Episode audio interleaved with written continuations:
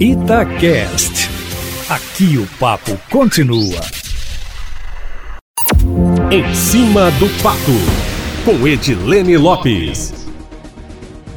Ano que vem é o último ano de mandato do senador Antônio Anastasia do PSD, que completa oito anos de Senado. Figura forte e respeitada no Congresso, ele não comenta o assunto, mas a conversa de bastidores, que sempre reaparece na pauta, é que o mineiro pode ocupar uma vaga no TCU, Tribunal de Contas da União. Por enquanto, não há vaga, Eustáquio. A próxima cadeira a ser desocupada seria a do senador Raimundo Carreiro, de 73 anos, que se aposentará apenas em 2023, quando completa 75. No entanto, alguns acreditam que um convite do presidente da República para que ele ocupe uma embaixada poderia abrir espaço antes no Tribunal de Contas da União. A vaga é de indicação do Senado. Anastasia tem um grupo de apoio forte e pode ser indicado. Se isso ocorrer, a vaga do Senado seria ocupada pelo suplente Alexandre Silveira, que é do PSD, e que poderá ou não se candidatar no ano que vem ao Senado. Embora não haja nada certo, o presidente da Assembleia Legislativa, Agostinho Patrus do PV, é figura cotada para diversos espaços inclusive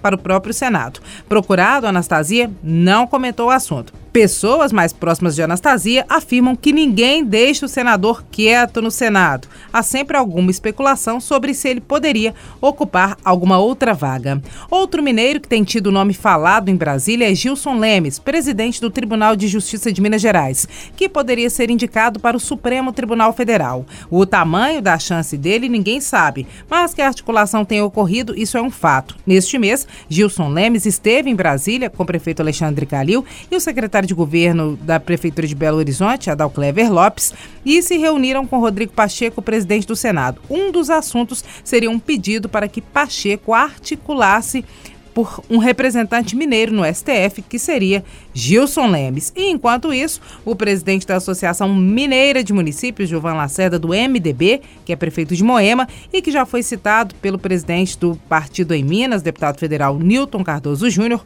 como possível candidato da sigla ao governo do estado em 2022, foi reempossado vice-presidente da Confederação Nacional dos Municípios e endureceu o discurso. Ele disse que é preciso ir para cima do Congresso Nacional, porque a maioria dos problemas que aflige o gestor público municipal nasce no Congresso, quando os parlamentares votam leis, segundo ele, distorcidas para atender interesses que os municípios acabam pagando o preço por isso. É isso, meu amigo Eustáquio Ramos. Amanhã eu volto, sempre em primeira mão e em cima do fato.